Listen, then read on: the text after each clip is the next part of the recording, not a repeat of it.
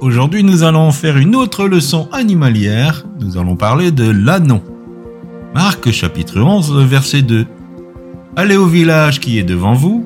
Dès que vous y serez entrés, vous trouverez un anon attaché sur lequel aucun homme ne s'est encore assis. Détachez-le et amenez-le. Avez-vous déjà eu ce genre de sentiment? D'accéder au pourquoi vous êtes né? Je pense que c'est ce genre de sentiment qu'a dû ressentir notre anon. C'est assez surprenant, mais les quatre évangiles racontent cet épisode. Et notre anon est entré dans l'histoire puisque j'en parle encore aujourd'hui. Dans un autre évangile, il nous est dit qu'il était juste à côté d'une ânesse, qui était sans aucun doute sa mère.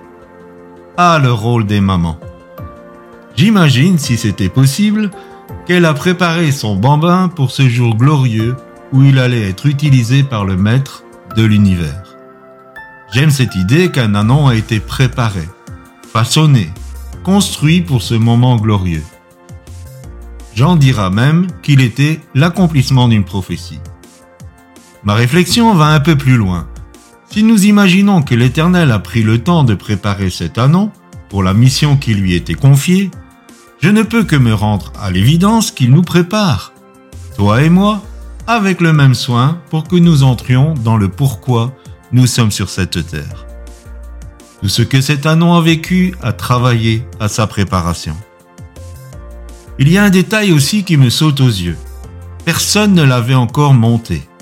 Waouh Le Seigneur t'a mis à part que pour lui. Tout ce qui a fait ta formation n'est pas pour le monde. Non, non, c'est pour lui.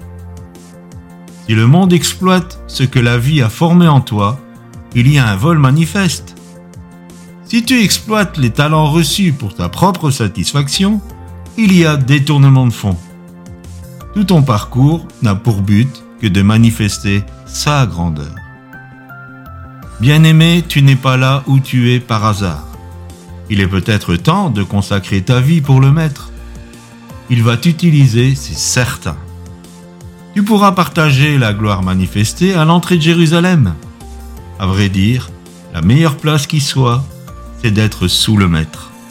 Quel honneur, quelle grâce, quelle destinée de porter le Fils de Dieu dans ces moments si cruciaux qui ont précédé le chemin de la croix. Je vous souhaite une bonne réflexion et une excellente journée.